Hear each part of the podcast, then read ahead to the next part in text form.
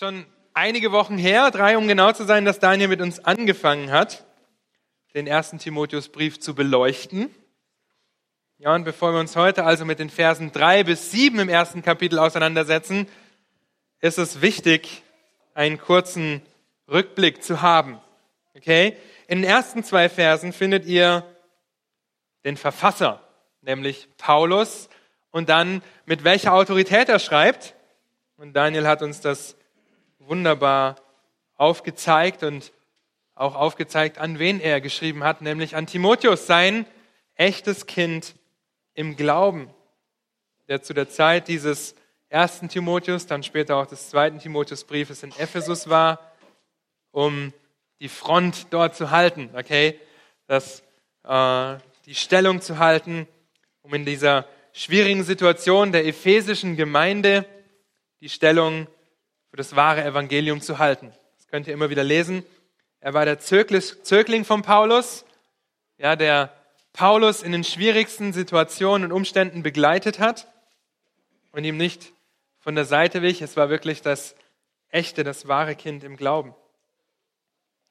Und der traurige Grund dafür, dass Timotheus zurückgeblieben ist, können wir die Präsentation wieder starten, danke, äh, ist, dass falsche Lehre aus den eigenen Reihen aufgetreten ist.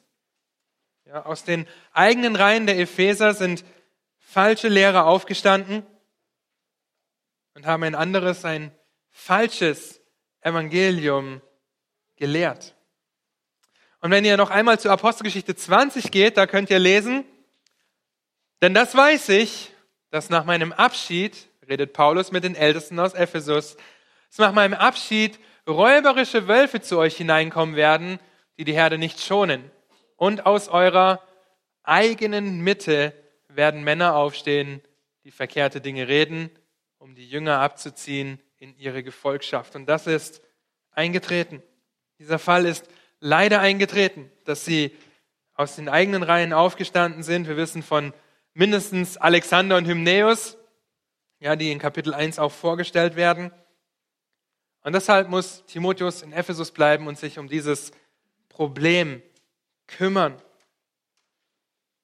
Und wenn ihr euch noch einmal die Absicht des Briefes vor Augen haltet, dann findet ihr es in 1 Timotheus 3, Vers 14 und 15. Dies schreibe ich dir in der Hoffnung, bald, recht bald zu dir zu kommen, damit du aber, falls ich mein Kommen verzögern sollte, weißt, wie man wandeln soll im Haus Gottes, welches die Gemeinde des lebendigen Gottes ist, der Pfeiler und die Grundfeste der Wahrheit. Das ist der Brief. Er gibt in diesem Brief dringliche Anweisungen, wie man wandeln soll im Haus Gottes. Es ist nicht Gottes, also nicht die Gemeinde von Timotheus, es ist nicht die Gemeinde von Paulus, von Alexander oder Neos, es ist Gottes Gemeinde, um die es damals ging und um die es auch heute noch geht. Okay? Und Wer kann sich an die Zusammenfassung von diesem Brief erinnern? Ersten, den ersten Satz habt ihr auf eurem Zettel. Dringliche Anweisungen zum gottesfürchtigen Verhalten in Gottes Gemeinde. Erster Punkt, warum? Oder worauf? Oder was? Das ist drei Wochen her, ich weiß. Am Freitag haben wir auch ein bisschen gebraucht, bis äh, dann jemand gespickt hat, was es war. Daniel weiß es noch, aber den frage ich nicht. Okay, es zählt nicht. Ähm, was sind die drei Unterpunkte dieser Überschrift? Dringliche Anweisungen zum gottesfürchtigen Verhalten in Gottes Gemeinde. Der erste Punkt.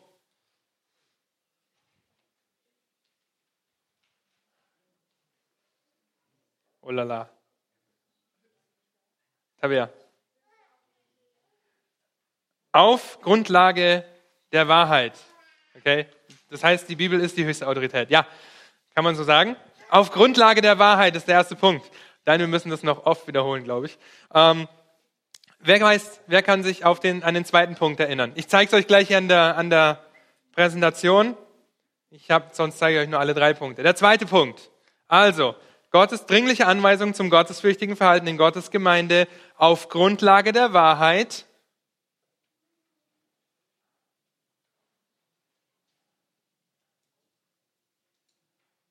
Dieter, probier mal. Ausgeführt, ja,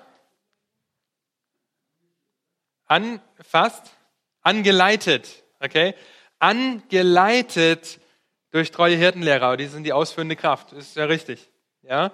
Also auf Grundlage der Wahrheit, angeleitet durch treue Hirtenlehrer. Und drittens, Esther? Angesichts der Bedrohung durch falsche Lehre. Sehr gut, hier ist es nochmal, okay? Auf Grundlage der Wahrheit, angeleitet durch treue Hirtenlehrer, angesichts der Bedrohung durch falsche Lehre, die hier in diesem Fall aus den eigenen Reihen kommt. Die Epheser wussten Bescheid, okay? Schließlich war Paulus drei Jahre lang bei ihnen und hat sie unter Tränen Tag und Nacht ermahnt, sie belehrt.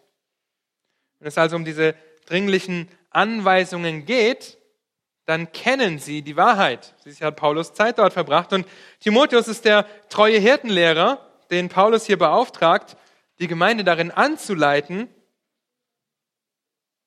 die falsche Lehre rauszubekommen, sie zu verbieten, wie wir gleich noch sehen. Und er zeigt auch auf, dass Alexander und Hymnäus zwei der falschen Lehrer waren, ja, die die Gemeinde so extrem bedrohten, von innen heraus. Sie waren Leiter, die entweder schon disqualifiziert eingesetzt wurden oder sich dann durch ihren Dienst disqualifiziert haben. In den nächsten Monaten werden wir uns diesen Brief anschauen und ihr werdet immer wieder diese drei Punkte oder diese Anweisungen raushören auf Grundlage der Wahrheit, angeleitet durch treue Hirtenlehrer und angesichts der Bedrohung durch falsche Lehre. Ja, und so könnt ihr das immer wieder sehen. Stell dir vor, du läufst durch ein Moor, ein Sumpf. Ihr wisst, was ein Moor ist, ja? Es ist Nacht, stockdunkel. Das Moor ist im Wald. Ihr seid zu zehnt. Der Weg ist so schmal, dass ihr alle hintereinander laufen müsst. Aber ihr habt nur eine Taschenlampe. Logischerweise trägt die Person, die ganz vorne läuft, die Taschenlampe.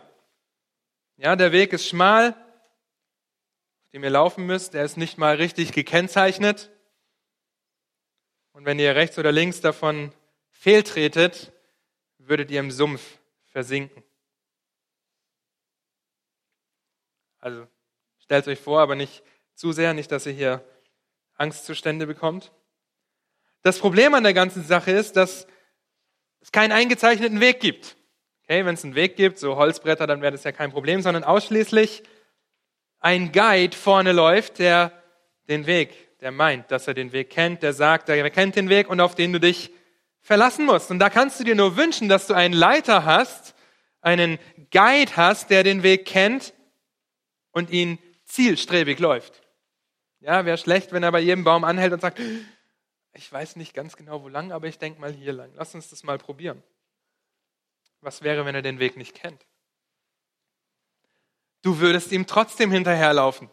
Ja, schließlich hat er die Taschenlampe. Schließlich hat er auch die Jacke an, auf der ganz groß in Gelb Guide steht, was man im Dunkeln fast nicht mehr sehen kann. Und unten drunter steht der Name des Sumpfes. Er ist derjenige, auf den du dich verlassen musst. Und so ähnlich war es bei den Ephesern und ist in der Gemeinde. Wenn ihr belehrt werdet, dann dürft ihr anhand von Gottes Wort prüfen, aber in gewisser Weise geht ihr davon aus, dass die Wahrheit gelehrt wird. Oder ich hoffe auch, dass ihr das prüft. Ja. Ihre Leiter, die Leiter in Ephesus, die Ältesten, die Aufseher, einige davon hatten falsche Ideen. Sie haben den Weg aus den Augen verloren, ein falsches Evangelium, welches sie in der Gemeinde lehrten. Und jetzt schickt Paulus den Leiter, den Guide, den Ältesten, der die Wahrheit kennt, okay? Und der die Gemeinde auf den richtigen Weg zurückbringen soll. Und heute werden wir uns anschauen, was diese falschen Lehrer vertreten haben, indem wir uns die Verse drei bis sieben anschauen. Allerdings gehören die Verse zum, im Zusammenhang logischerweise zum gesamten Kapitel 1. Okay, Paulus zeigt auf, in den ersten beiden Versen hat Daniel wunderbar rausgebracht, mit welcher Autorität er schreibt und bevollmächtigt Timotheus mit seinen Grußworten, diese Autorität zu vertreten, weil die falschen Lehrer ihn als, ihn als Apostel hinterfragten, ihn vielleicht belächelten. Ja, das sind die ersten beiden Verse. Dann sehen wir in den Versen drei bis sieben den Grund für das Zurücklassen von Timotheus. Ja, und was er genau dort tun soll, weil das Problem in Ephesus klar ist. In Versen 8 bis 11, die wir nächste Woche hören, geht es um die Bedeutung des Gesetzes. Ja, Vers 7, sie wollen Lehrer des Gesetzes sein. Vers 8 ist der Übergang, dass Paulus erklärt, was das Gesetz ist, für wen es ist. Und er endet mit dem wahren Evangelium in Vers 11 in diesem Abschnitt. Das wahre Evangelium und leitet dann über in sein persönliches Zeugnis in den Versen 12 bis 17, indem er aufzeigt, dass ihm Erbarmung widerfahren ist durch dieses wahre Evangelium und er sich mit einigen Punkten der Liste in den Versen 8 bis 11 sogar identifiziert oder daraufhin einfach Zeugnis gibt. Okay? Und dieses Zeugnis von Paulus lässt ihm zum Schluss kommen, dass Gott Ehre und Ruhm gebührt. In den Versen 18 bis 20 kommt er dann gewissermaßen, schließt er den Kreis, kommt zu den Aufforderungen zurück, nennt die Namen der falschen Lehrer, die im Glauben Schiffbruch erlitten haben und wiederholt es, dass Timotheus das Gebot, das er gibt, nicht aus den Augen verlieren soll. Paulus gibt Timotheus hier dringliche Anweisungen für das gottesfürchtige Verhalten in der Gemeinde, indem er ihm das wahre Evangelium zeigt, okay, indem er ihn als den treuen Hirtenlehrer etabliert in der Gemeinde in Ephesus und indem er die falschen Lehrern, Lehrer und die falschen Lehren an den Pranger stellt, angesichts der falschen Lehre. Heute Vers 3 bis 7 und wenn ihr eure Bibeln habt, dürft ihr sie dort aufschlagen. Verse 3 bis 7 im 1. Timotheus Kapitel 1. Ich habe dich ja bei meiner Abreise nach Mazedonien ermahnt, in Ephesus zu bleiben, dass du gewissen Leuten gebietest, keine fremden Lehren zu verbreiten und sich auch nicht mit Legenden und endlosen Geschlechtsregistern zu beschäftigen, die mehr Streitfragen hervorbringen als göttliche Erbauung im Glauben. Das Endziel des Gebotes aber ist Liebe aus reinem Herzen und gutem Gewissen und ungeheucheltem Glauben. Davon sind einige abgeirrt und haben sich unnützen Geschwätz zugewandt. Sie wollen Lehrer des Gesetzes sein und verstehen doch nicht, was sie verkünden und als gewiss hinstellen. Und dann nächste Woche Vers 8. Wir wissen aber, okay? In diesem Abschnitt zeigt Paulus uns das Problem in Ephesus auf. Okay, und gibt uns drei gute Gründe, warum wir vor Irrlehre warnen müssen. Drei gute Gründe, warum wir vor Irrlehre warnen müssen, findet ihr in diesen Versen. Und die Gründe sind einfach und deutlich aus dem Text ersichtlich. Erstens, Irrlehre bringt immer Streit hervor. Zweitens, Irrlehre verfehlt immer das Ziel. Und drittens, Irrlehre ist immer Einbildung. Paulus stellt Timotheus auf das Schlachtfeld. Auf das Schlachtfeld in Ephesus, auf diesen auf dieses geistliche Schlachtfeld. Und dass er Timotheus ermahnt, finden wir in diesem Brief immer wieder. Ja, könnt ihr mehrere Stellen lesen, wo das immer wieder vorkommt. Deshalb ermahne ich dich. Gleich in Kapitel 2 geht es weiter. Und Paulus benutzt hier in Vers 3 das Wort Parakaleo, das ein sehr persönliches an die Seite kommen ist, aber genauso gut die Autorität besitzt, einen Befehl zu geben Brakaleo ist trösten, ermahnen und zurechtweisen, unterweisen in einem. Und Paulus benutzt dieses Wort gerne, okay? Besonders wenn er mit seinen Schützlingen redet, auch im Titusbrief findet ihr das immer wieder. Er ermahnt Timotheus also, gibt ihm das an, sagt ihm, unterweist ihn, in Ephesus zu bleiben, damit er gewissen Leuten verbiete oder gebiete, die Lehre nicht mehr zu verbreiten. Was wir hier auch sehen, ist, dass es sich nicht nur um eine Person handelt, die irgendwie falsche Lehren verbreitet hat, okay? sondern um mehrere. Wie gesagt, von mindestens zwei wissen wir, aber auch in diesem Text kommt raus, dass immer mehrere Leute hiermit gemeint sind. Und wenn er hier von diesem Wort Gebiete spricht in Vers 3, dann ist das ein militärischer Befehl. Ja, es ist keine Option, das zu unterlassen, sondern sie sollen es unterlassen. Ja, kostet es, was es wolle. Sie müssen das unterlassen. Es ist ein, eine Befehlsform, die hier auch mit dem kleinen Wort nicht zusammen eigentlich ein Verbieten ist. Okay? Verbiete ihnen, die falsche Lehre zu verbreiten. Sie haben eindeutig falsche Lehre verbreitet und deswegen muss Paulus das deutlich ankreiden. Und deshalb fährt Paulus in den Versen 4 bis 6 fort, diese falsche Lehre weiter zu auszuführen und aufzuzeigen, worum es geht und aufzuzeigen, warum es wichtig ist, vor Irrlehre zu warnen. Er gibt uns drei gute Gründe, warum wir vor Irrlehre warnen müssen. Irrlehre bringt immer Streit hervor. Das erste. Wir wissen, dass falsche Lehre verboten werden muss und dass wir falsche Lehrer beim Namen nennen dürfen, sollen und auch müssen. Ja, vor allem, wenn ihr die Schriften von Paulus beispielsweise lest, auch die anderen Briefe, wird immer wieder vor Irrlehrern und Irrlehrern gewarnt, ganz konkret und ganz gezielt. Aber was genau lehrten die falschen Lehrer in Ephesus eigentlich? Und worin bestand dieses Problem? Nun, bevor wir das ein wenig vertiefen, müssen wir einen Streifzug durch die ganzen Pastoralbriefe machen. Okay, sowohl 1. und 2. Timotheus als auch der Titusbrief, weil die falsche Lehre auf Kreta sehr ähnlich war wie die in Ephesus. Und dadurch bekommen wir ein gutes Bild von dem, was die falschen Lehrer charakterisiert hat, was sie ausgemacht hat. Die falschen Lehrer in der Gemeinde in Ephesus, sowohl in Ephesus als auch auf Kreta, werden dadurch charakterisiert, ist ein bisschen klein, aber ihr habt gute Augen, ähm, dass sie sich mit Legenden und Geschlechtsregistern beschäftigten, beziehungsweise abhängig waren davon. Okay? Sie waren abhängig von Legenden und Geschlechtsregistern. Sie waren beherrscht von ihnen.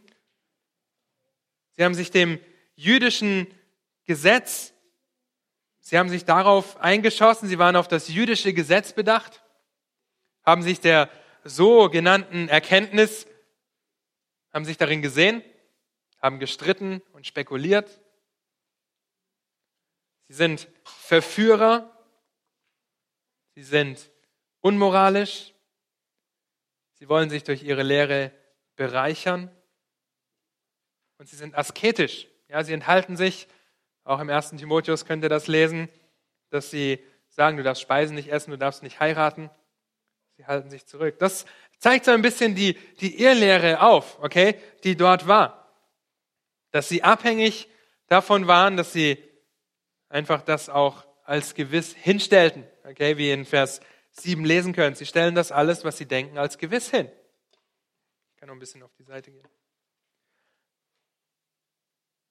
Also war ihre Lehre wirklich ein falsches Evangelium.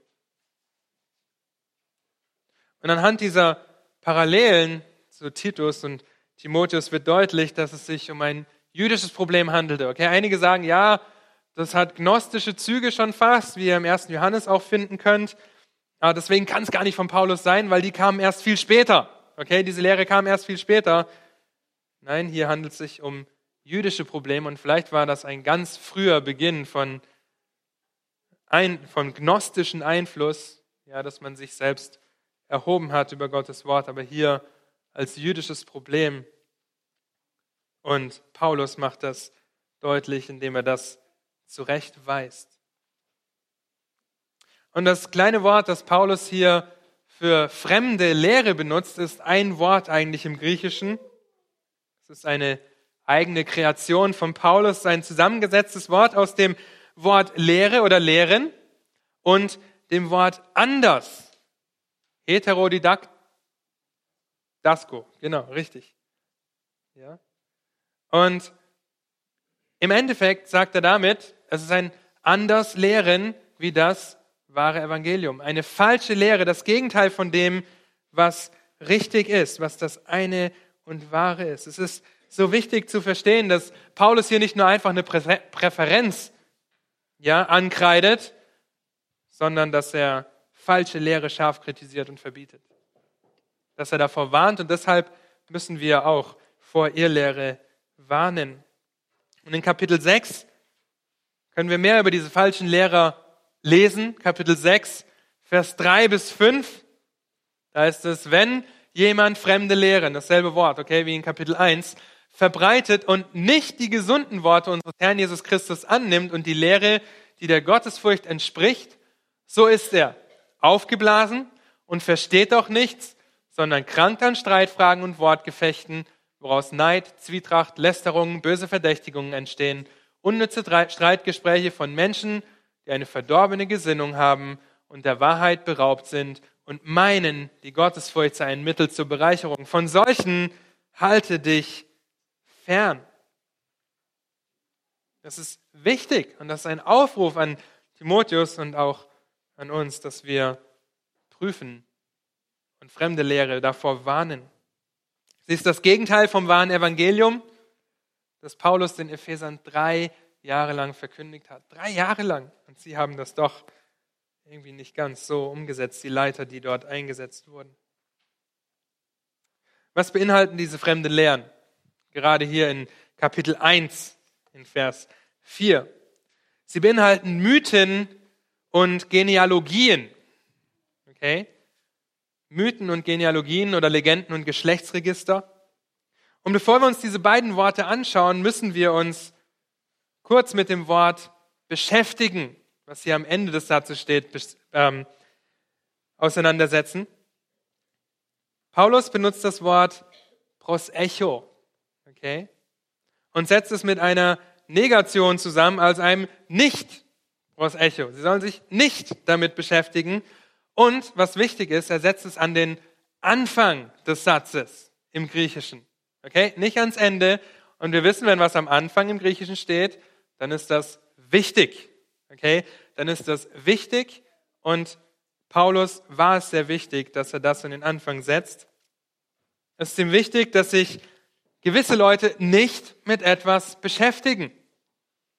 Und das Wort taucht ungefähr 24 Mal im Neuen Testament auf und wird in den Evangelien zum Beispiel mit habt Acht übersetzt.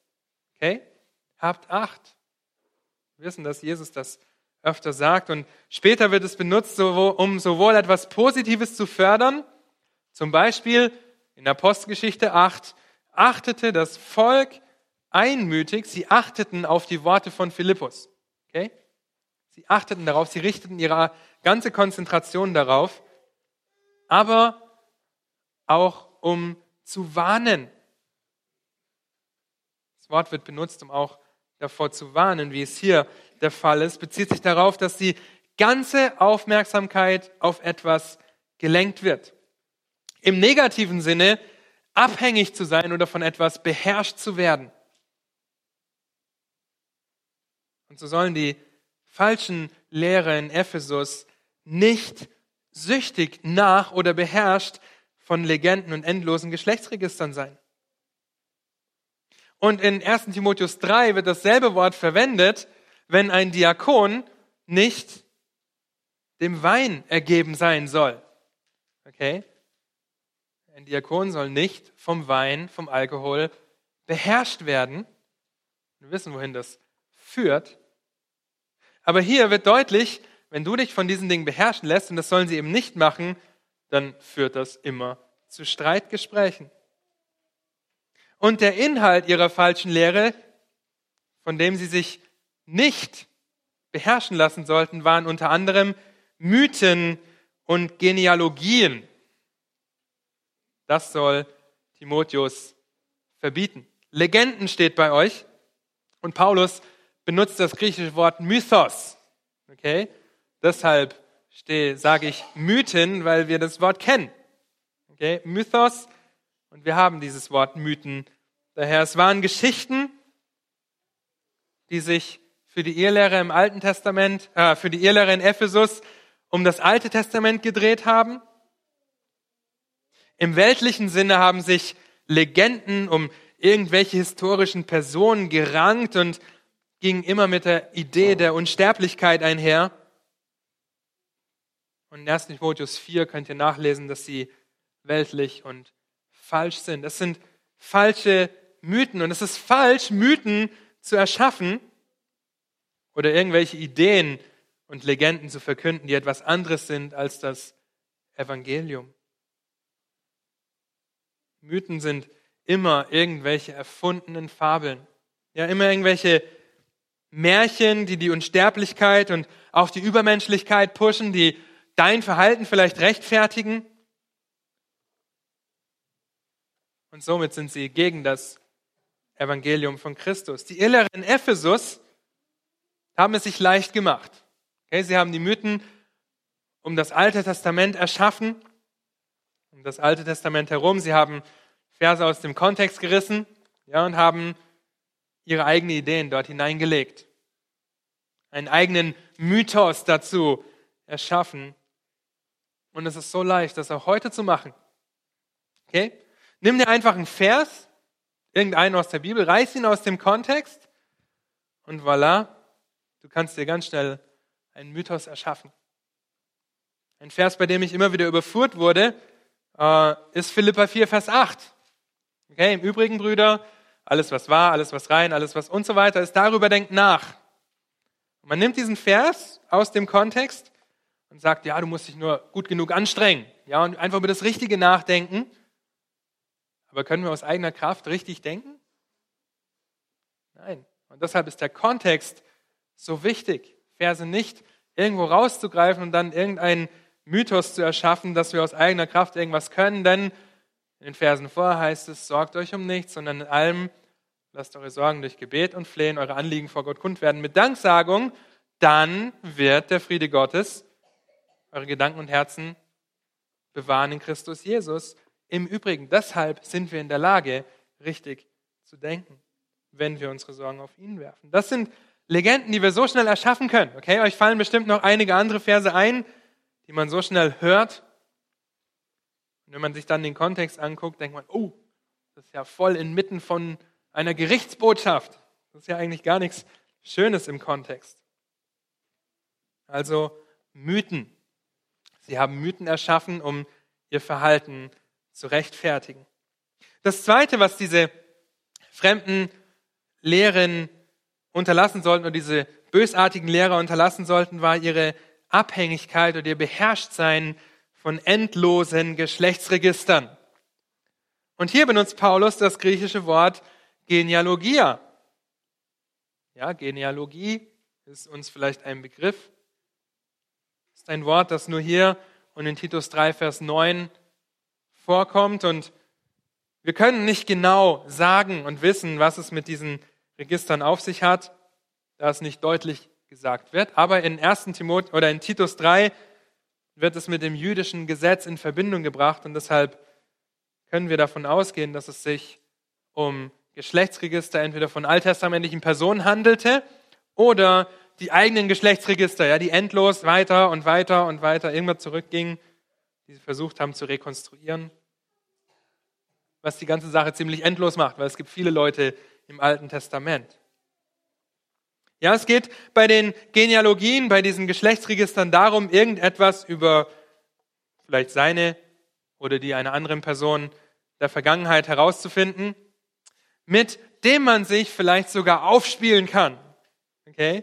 Mit dem man angeben kann. Und Paulus fordert Timotheus dazu auf, die falschen Lehrer streng zurechtzuweisen, ihnen die falsche Lehre zu verbieten und sich in ihrem Leben besonders dadurch die sich in ihrem Leben besonders dadurch auszeigt, dass sie von Legenden und endlosen Geschlechtsregistern beherrscht wurden.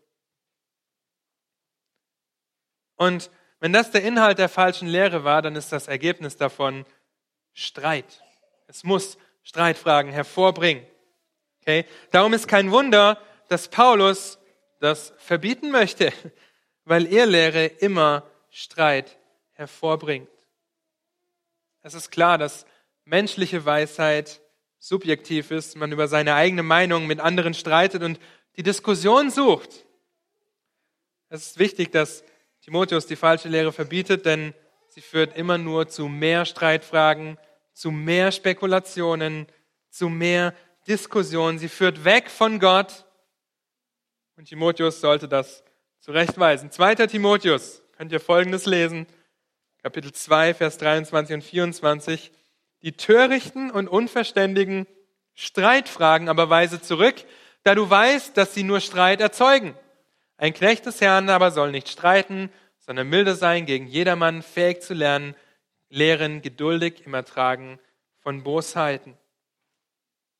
Also, es bringt immer Streit hervor, wenn wir uns mit den falschen Lehren beschäftigen. Das Bestreben ist also immer gegen Gott gerichtet, weil es das Gegenteil von dem ist, was hier steht. Sie suchten Streit und haben sich so von ihrem Hirtendienst disqualifiziert. Wenn das immer das Resultat von Irrlehre ist, dann müssen auch wir davor warnen und uns hinterfragen. Das eigentliche Ziel ist es, Gottes Werk voranzutreiben. Dieses Ziel verfehlen die falschen Lehrer, wie wir gleich noch ganz konkret sehen. Sie bringen mehr Streitfragen hervor als göttliche Erbauung im Glauben. Paulus benutzt für das Wort, das hier mit Erbauung übersetzt wird, das Wort Haushalterschaft. Okay? Und er macht deutlich, dass das Ziel eines treuen Hirtenlehrers nicht sein sollte, Streitfragen hervorzubringen, sondern Gottes Reich im Glauben zu bauen, Gottes Ratschluss zu verkündigen und seinen Heilsplan voranzutreiben. Und das geht nicht, indem man Mythen und Genealogien verkündigt. Wie Daniel schon gesagt hat, spricht der erste Timotheusbrief oft auch vom Glauben und bezieht sich dabei nicht unbedingt auf den rettenden Glauben, sondern auf den Glauben, der sich im Vertrauen ausdrückt, im Vertrauen darauf, im Vertrauen auf Gott, auf seine Verheißungen, auf das, was er tut, auf das, wie er seine Gemeinde baut und wachsen lässt. Die Feinde des Evangeliums haben sich also auf Unwichtiges eingeschossen und es vernachlässigt, die Gemeinde Gottes gut zu verwalten. Ein Ältester ist ein Verwalter. Das Aufseheramt ist ein von Gott gegebenes Amt und sie haben es nicht ernst genommen und sich Legenden und Geschlechtsregistern zugewandt, anstatt auf Gott zu vertrauen, seine Gemeinde zu verwalten und sie voranzubringen. Was ist deine Absicht, wenn du hier in die Gemeinde kommst? Sicher ist das im ersten Timotheus besonders an die Lehrer gerichtet, aber jeder von uns steht in der Verantwortung, sich selbst zu prüfen. Bist du hier schnell dabei, irgendwelche Spekulationen oder Gerüchte zu verbreiten, die nur Streitfragen und Unfrieden säen? Oder geht es dir um das wahre Evangelium, die Erbauung des anderen in deinen Gesprächen mit oder über andere? Was redest du, wenn du über andere redest? Ich hoffe nur Gutes.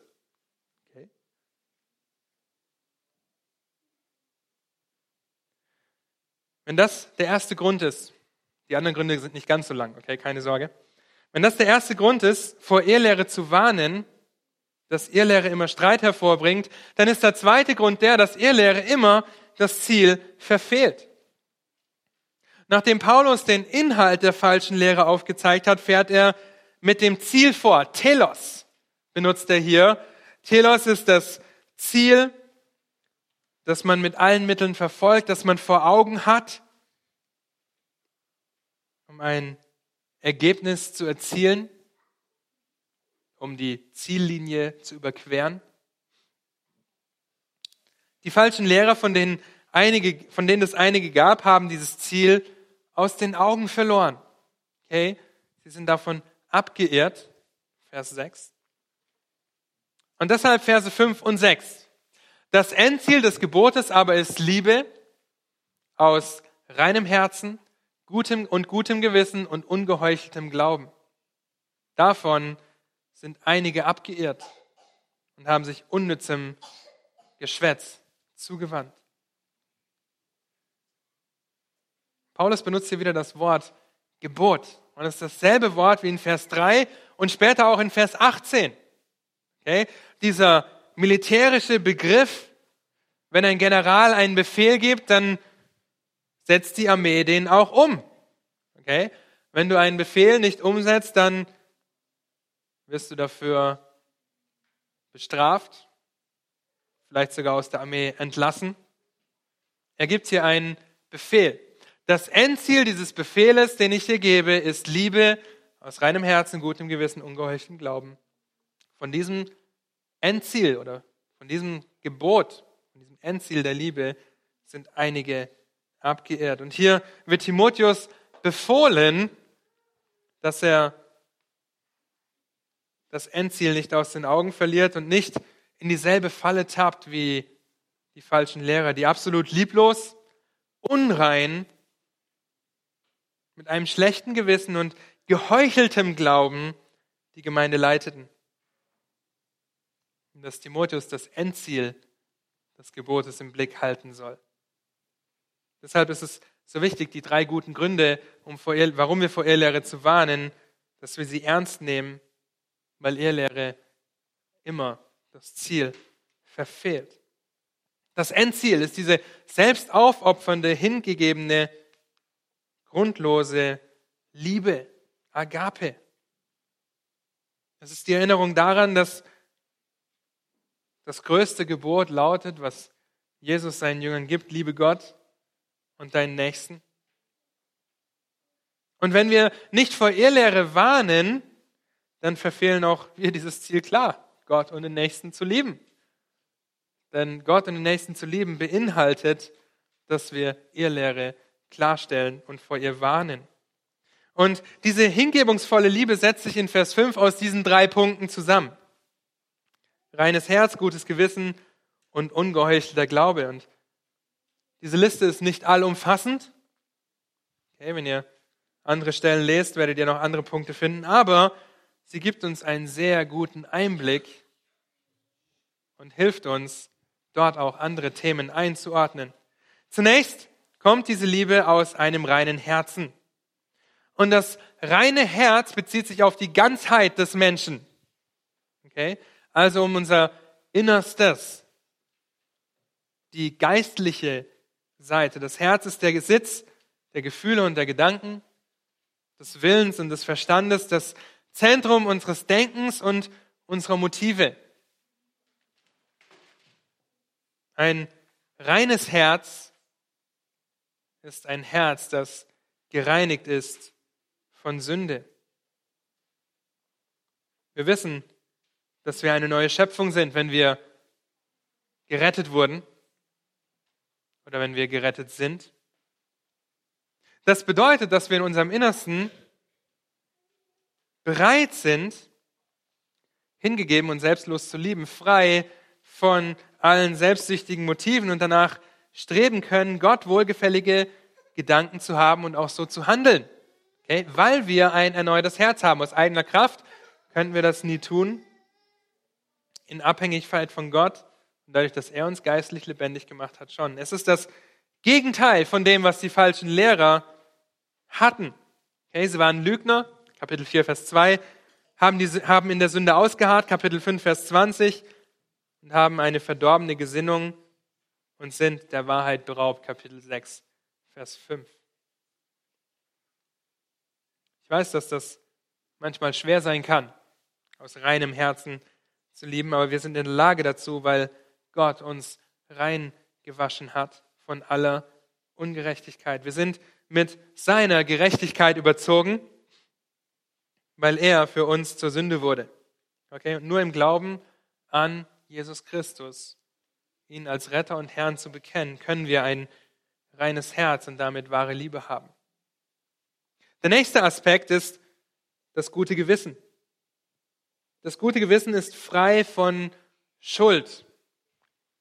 Das Gewissen ist die von Gott geschaffene Selbstjustiz, also die ausübende Fähigkeit, die wir durch Gottes Wort lernen und lehren, vorantreiben, aber auch, wenn wir uns von Gottes Wort fernhalten, abstumpfen können. Okay, wir können unser Gewissen abstumpfen, ihr wisst das. Römer 2, Vers 14 und 15, die machen deutlich, dass jeder ein Gewissen hat, das das Gesetz bezeugt. Das Gewissen bezeugt das Gesetz. Und damit jeder eigentlich weiß, was richtig und falsch ist. Denn wenn der Maßstab missachtet wird, schlägt das schlechte Gewissen zu.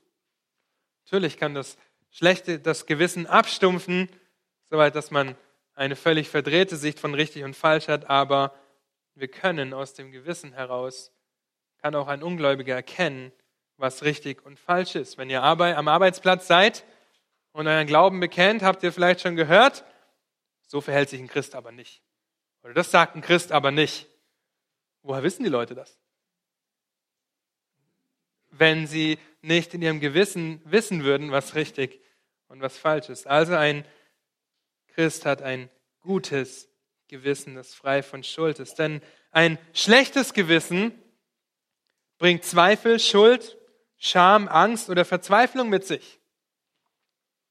Ja, diejenigen mit einem guten Gewissen werden sich darin nicht wiederfinden. Und vielleicht werdet sogar ihr dadurch, dass eure Arbeitskollegen euch sagen, das macht aber ein Christ nicht, zu dem schlechten Gewissen eures Arbeitskollegen. Okay, weil er schon so abgestumpft ist, aber dann irgendwie denkt, ah, ein Christ verhält sich aber nicht so. Okay, dann bin ich auf einmal ein schlechtes Gewissen, selbst wenn es vielleicht korrekt ist. Ja, du hast recht, ich, Christ verhält sich nicht so, deshalb brauche ich Gottes Vergebung tagtäglich und bitte vergib du mir auch mein Verhalten jetzt. Boah, wie jetzt? Ja. Ein gutes Gewissen zu haben war das Ziel von Paulus. Und es sollte auch dein und mein Ziel sein, denn Freude, Hoffnung, Mut und Zufriedenheit gehen mit einem guten Gewissen einher. Okay, das Ergebnis eines guten Gewissens ist Liebe, die nicht anklagt, sondern sich selbst aufopfert. Der dritte Aspekt der Liebe ist der ungeheuchelte Glaube. Wenn ihr euch die Pastoralbriefe anschaut, dann werdet ihr immer feststellen, dass Liebe immer mit Glauben im Zusammenhang gebracht wird, mit der Ausnahme von einer Stelle und oft in eine Liste von anderen Charaktereigenschaften eingebunden ist. Das zeichnet Paulus Charakter aus und das soll auch Timotheus Charakter auszeichnen, zum Beispiel in Kapitel 4, Vers 12. Wer ist der Geber von ungeheucheltem Glauben? Es ist Gott allein. Okay, es ist wichtig, dass wir verstehen, dass ungeheuchelter Glaube sich dadurch auszeichnet, dass wir leben, was wir lehren. Also Täter des Wortes sind und nicht Hörer allein. Die falschen Lehrer in Ephesus haben das nicht verstanden.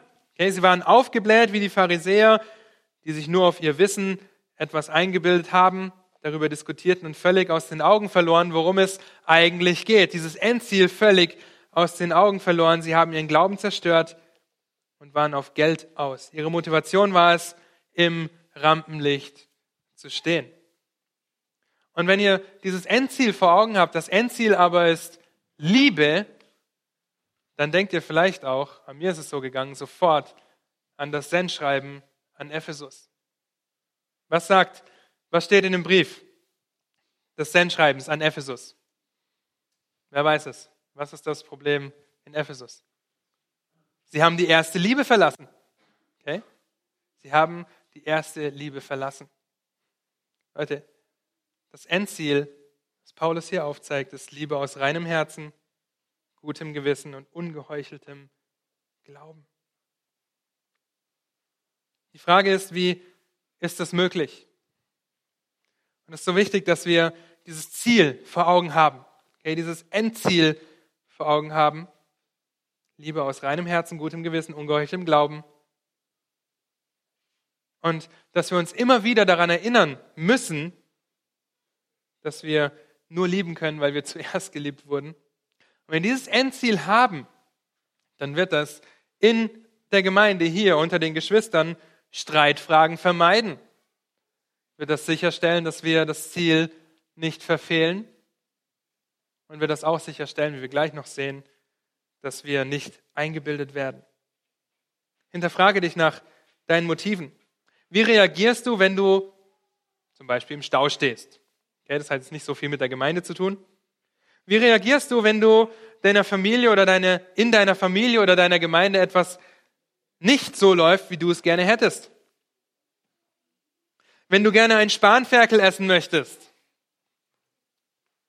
aber nur Brokkoli auf dem Tisch steht. Oder Spinat, weiß nicht. Ja, hier kann deine Lücke ausfällen. Oder wenn du die ganze Zeit darauf gewartet hast, dass dein Mann endlich von der Arbeit kommt, weil du ihm so viel erzählen musst und dann kommt er nach Hause und guckt einen Film. Wie reagierst du? Nicht, dass das Verhalten des anderen automatisch richtig ist, aber wie reagierst du selbst auf das Fehlverhalten des anderen? Wie reagierst du? Wenn wir uns dann verhalten wie diese Irrlehrer, dann verfehlen wir das Ziel und werden Streit hervorbringen. Logischerweise, wenn ich darauf bestehe, ein Spanferkel zu haben, dann wird das Streit hervorbringen, wenn nur Brokkoli auf dem Tisch steht. Weil so, wo soll meine Frau jetzt noch schnell einen Spanferkel herzaubern? Wenn ich ihr das vielleicht nicht mal vorher gesagt habe, okay? Sondern mir ausgemalt habe, wie schön es wird später. Wenn ich nach Hause komme, alles ist aufgeräumt, oder mein Mann kommt gleich nach Hause und ich habe ihm so viel zu erzählen und ich freue mich schon so drauf. Wie reagierst du? Achtest du den anderen in Liebe höher als dich selbst? Oder wirst du streiten und dieses Ziel aus den Augen verlieren? Und wenn ihr Vers 6 lest, dann seht ihr diese Zielverfehlung. Okay? Sie fehlen immer das Ziel. Sie sind abgeirrt. Sie sind auf die schiefe Bahn geraten. Sie haben den Weg verlassen. Wie die Wanderer im Moor, deren Guide den falschen Weg einschlägt, weil er davon ausgeht, dass das der richtige sein muss. Aber dieser Weg führt am Ziel vorbei. Ihre Lehre, die in Vers 4 ja näher betrachtet wird, diese Mythen und Genealogien sind nichts weiter als leeres Geschwätz, als nichtiges Geschwätz. Ja, Paulus benutzt hier das Wort nichtig. Ja, was ihr auch im Prediger immer wieder lesen könnt. Nichtigkeit der Nichtigkeiten. Alles ist nichtig. Unnützes Geschwätz, das keine Aussage hat, das nichts vorantreibt, außer Streit und Diskussion. Paulus macht hier sehr deutlich, dass sie sich der falschen Lehre zugewandt haben. Ja, sie haben sich abgewandt, sie sind abgeirrt vom, von dem Gebot ja, von dem Endziel und haben sich zugewandt. Das heißt, wenn ich mich von etwas abwende, wende ich mich automatisch etwas anderem zu. Okay? Sie haben sich zugewandt und das ganz bewusst und deshalb verfehlen sie immer das Ziel. Jetzt haben wir zwei der drei Gründe gesehen. Ihr Lehre bringt immer Streit hervor, ihr Lehre verfehlt immer das Ziel. Und drittens, ihr Lehre ist immer Einbildung, immer. Sie wollen Lehrer des Gesetzes sein und verstehen doch nicht, was sie verkünden und als gewiss hinstellen. Vers 7. Die falschen Lehrer wollten Lehrer des Gesetzes sein. Ja, und auch hier kommt der jüdische Aspekt mit hinein. Das ist ein anderes Wort. Das ist das Wort, das wirklich auch für das Gesetz im Alten Testament verwendet wird. Nomos steht hier und nicht dieses Wort für Gebot. Okay. Sie wollten Lehrer des Gesetzes sein. Sie haben sich darauf eingeschossen. Wir haben die Wahrheit mit Löffeln gefressen. Wir kennen das Gesetz in- und auswendig und jetzt verkündigen wir das, aber sie verstehen es nicht. Sie wollen im Rampenlicht stehen. Okay? Sie wollen Lehrer des Gesetzes. Sie wollen als Lehrer des Gesetzes bekannt werden und sich mit ihrem Wissen, was wirklich nur nichtiges, unnötiges Geschwätz ist, aufspielen und sich daran bereichern. Es ist eine Warnung und ein hartes Zurechtweisen. Die Motivation der falschen Lehrer ist es, im Mittelpunkt zu stehen.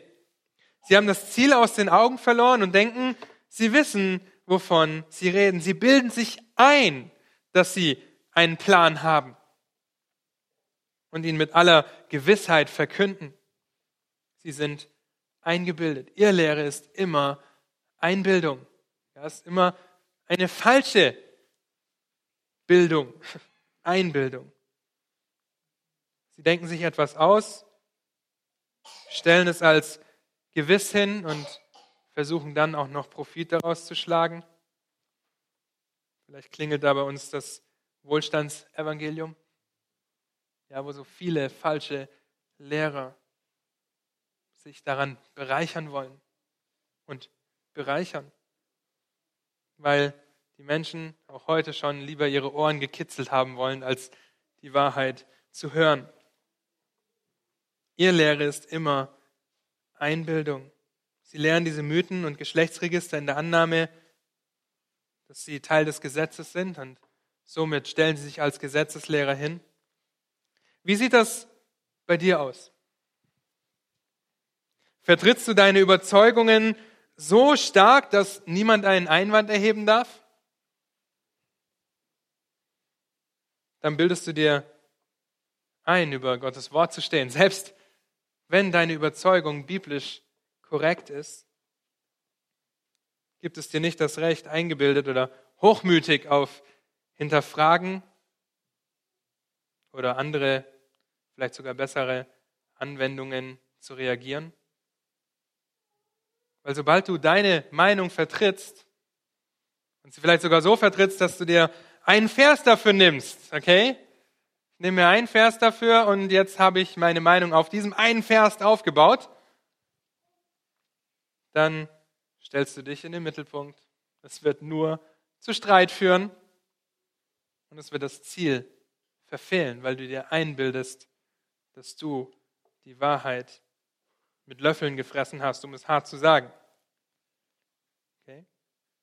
Wir dürfen und sollen eine biblische Überzeugung haben die auf der Bibel, auf dem Ratschlag Gottes beruht und nicht irgendetwas Eigenes erfinden. Ja, nicht unsere eigene Meinung, ich will das jetzt so machen und so machen oder wir müssen das jetzt so machen. Das ist Einbildung, weil ihr Lehre, falsche Lehre ist immer eingebildet und stellt sich in den Mittelpunkt. Okay? Wie reagierst du, wenn was nicht so, so läuft, wie du es willst? Okay? Wie reagiere ich, wenn äh, ich zum Beispiel einen Dienst abgegeben habe, den jetzt jemand anders macht und ich denke, ich würde es anders machen? Denke ich so, ich würde es anders machen und es ist toll, dass er es macht? Oder denke ich, ich könnte es viel besser, lass mich mal machen? Okay? Eine Einbildung. Ja, und hoffentlich kommst du zu dem Schluss, dass du sagst, der andere macht es ja viel besser wie ich. Okay? wenn er sich dort reingibt. Es ist so unendlich wichtig, dass wir vor Irrlehre warnen. Okay, nicht nur vor Irrlehre, auch, sondern auch vor denjenigen, die sie verbreiten. Drei gute Gründe gibt Paulus, warum wir davor warnen müssen und zeigt das Problem in Ephesus auf, nämlich dass Lehrer aus den eigenen Reihen aufgestanden sind und Streit hervorbringen, weil Irrlehre immer Streit hervorbringt sie das Ziel verfehlen, weil ihr Lehre immer das Ziel verfehlt und dass sie eingebildet sind, weil ihr Lehre immer Einbildung ist. Deshalb bitte ich euch, dass ihr euch anhand der Schrift prüft, euch hinterfragt, was euer Ziel ist, auch wenn ihr hier in die Gemeinderäumlichkeiten kommt. Geht es dir um deine Überzeugung, deine Meinung und deine tollen Stories, die nur Streit, Zielverfehlung und Einbildung hervorbringen, vielleicht sogar Zwietracht, das ist ja wie Streit, aber ähm, die einfach zerstörerisch sind? Oder geht es dir darum, den anderen in Liebe höher zu achten als sich selbst und den Leib Gottes, die Gemeinde, zu erbauen, zu ermutigen, anzuspornen zu Liebe und zu guten Werken? Denn das soll unser Ziel sein. Das soll uns auszeichnen.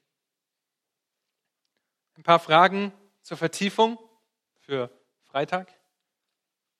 Wie können wir falsche Lehre oder falsche Lehrer beurteilen? Was ist dazu nötig? Wie lässt sich Streit, Zielverfehlung und Einbildung in deinem Leben ganz praktisch vermeiden? Und wie kannst du deinen Geschwistern in der Gemeinde helfen, das Endziel nicht aus den Augen zu verlieren? Wie kannst du ihnen helfen? Da dürft ihr euch Gedanken drüber machen. Okay? Das Endziel der Liebe oder ist die Liebe aus reinem Herzen, gutem Gewissen, ungeheucheltem Glauben. Aber wie kannst du deinen Geschwistern dabei helfen? Da dürft ihr am Freitag euch drüber austauschen. Jetzt bete ich noch mit uns und dann haben wir Pause. Herr, und hab du Dank, dass wir nicht im Trüben fischen müssen, wenn es darum geht, Irrlehre zu entlarven, zu erkennen, sondern dass du uns dein Wort gegeben hast, was die Wahrheit ist, was das wahre, das gesunde Evangelium ist, wie Paulus es sagt, Herr, dass wir uns darauf verlassen dürfen, weil dein Wort die Wahrheit ist, weil du dein Wort eingegeben hast und es nützlich ist, damit wir ganz zubereitet sind zu jedem guten Werk. Herr, ich danke dir so sehr dafür, dass wir dein Wort haben, dass wir Warnungen bekommen vor Irrlehre und dass wir le leben dürfen und lernen dürfen, was es heißt, dich zu lieben und einander zu lieben, Herr. Hab du Dank für diese Zeit jetzt. Amen.